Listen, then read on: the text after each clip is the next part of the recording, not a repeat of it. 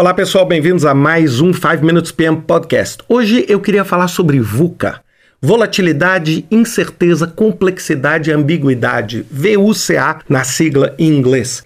E eu estou falando isso porque eu publiquei recentemente um artigo no meu blog e eu falei sobre empresas menores e que as empresas grandes tinham que aprender esse conceito da agilidade com empresas menores que conseguem se adaptar a um ambiente. E o centro disso está no conceito de VUCA.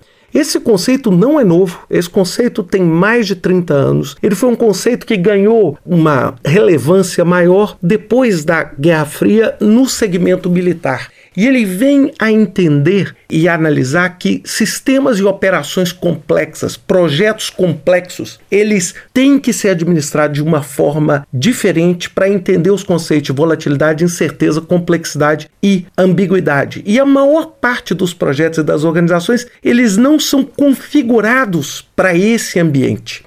Então, por isso que eu queria falar um pouquinho para vocês. A primeira coisa que a gente precisa entender quando nós estamos gerenciando um projeto complexo são os aspectos de volatilidade.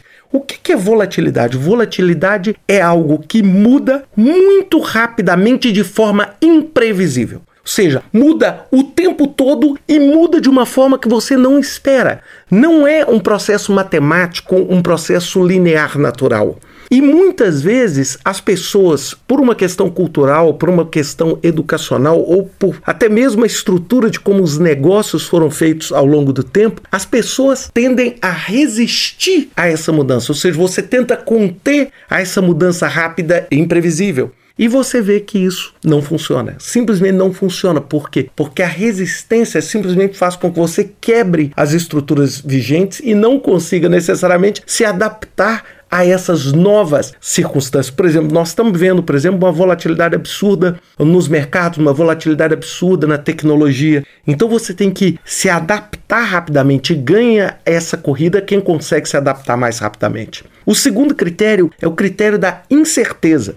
Bem, incerteza é diferente de volatilidade. Incerteza é a sua falta de habilidade de conhecer a realidade, de prever aquela realidade. Então, quando eu falo a volatilidade, a volatilidade é essa mudança imprevisível rápida. E esse critério imprevisível da volatilidade é que traz a incerteza. E normalmente, por que a gente tem incerteza? Porque, primeiro, nós temos milhões de dados interconectados para tomar uma decisão. E a maior parte desses dados não são mecanismos tradicionais de causa e efeito. A está para B, B está para C, então A está para C. Não é dessa forma. Então você tem um comportamento que é não linear. E esse comportamento não linear diminui a sua capacidade de ter previsibilidade. Organizações bem-sucedidas, elas se preparam e se adaptam para um futuro que emerge e não um futuro que necessariamente se constrói. Por quê? Porque essa previsibilidade não existe. Não necessariamente você tem uma causa e efeito tradicional. Se eu fizer A, eu vou ter B. Muitas vezes nos dias de hoje você faz A e pode não ter B, ou pode ter 10 vezes B. Então, essa incerteza é que conduz a esse ambiente do que é prescrito pelo VUCA. C. Complexidade. O que, que é complexidade? Complexidade é quando você tem um sistema que tem inúmeras partes, que essas partes são interconectadas e dependentes. E um dos maiores erros que a gente tem é o quê? Para reduzir os aspectos de complexidade, o que, que nós fazemos? Nós criamos condições que não são condições experimentadas na vida, mas são condições que a gente chama de laboratório. Vocês lembram quando a gente estudou engenharia, a gente falava CNTP, condições normais de temperatura e pressão? O que, que é isso? É uma forma de simplificar um determinado comportamento. Você assumia isso e automaticamente você reduzia a complexidade do seu sistema porque você desprezava esses fatores. É igual você chega e fala que a gravidade é 9,8 metros por segundo ao quadrado e aí você põe lá embaixo numa nota: despreze a resistência do ar. Bem, na vida real, não tem jeito de desprezar. Então você tende a simplificar. O que, que acontece hoje?